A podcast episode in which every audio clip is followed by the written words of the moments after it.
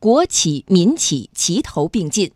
二零一八中国民营企业五百强峰会昨天在辽宁省沈阳市举办，峰会发布了二零一八中国民营企业五百强榜单，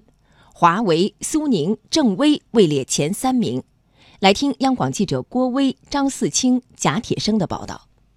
此次峰会吸引了中国民营企业代表约一千人参会。与去年相比，二零一八民营企业五百强入围门槛继续提高，达一百五十六点八四亿元，有一百零四家企业进入榜单，其中十七家入围世界五百强，营收总额达二十四万四千七百九十三点八二亿元，营收总额超过一千亿元的有四十二家，比上年增加了二十七家。其中，华为投资控股有限公司营业收入突破六千亿元，位列榜首。全国工商联副主席黄荣表示，民营企业五百强机构升级优化趋势明显。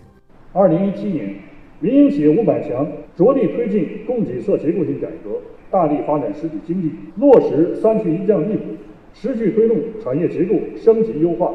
大力提升自主创新能力。共有四百零五家企业加快转型升级进程，占比达到百分之八十一。